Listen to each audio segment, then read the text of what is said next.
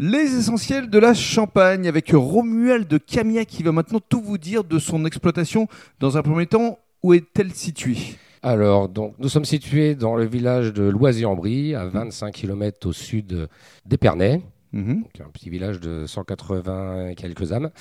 Et donc, euh, j'ai une exploitation euh, de 4 hectares et demi et en tant que récoltant manipulant. Alors les cépages justement euh, que vous travaillez? Alors donc nous on exploite euh, les trois cépages, on cultive les trois cépages, donc le chardonnay, le pinot noir et le meunier avec euh, une répartition à peu près d'un tiers chacun. avec une vraie volonté de préserver l'environnement. Ah oui, puisque je suis certifié HVE et VDC, donc viticulture durable en Champagne, depuis maintenant euh, un an et demi passé. Et votre technique, votre euh, façon de vinifier, vous avez de nouvelles cuves je crois? Alors donc euh, oui, effectivement, j'ai investi euh, quand j'ai repris l'exploitation dans des cuves inox thermorégulées pour contrôler au mieux la Mhm. vinification et l'élaboration de nos cuvées tous les ans.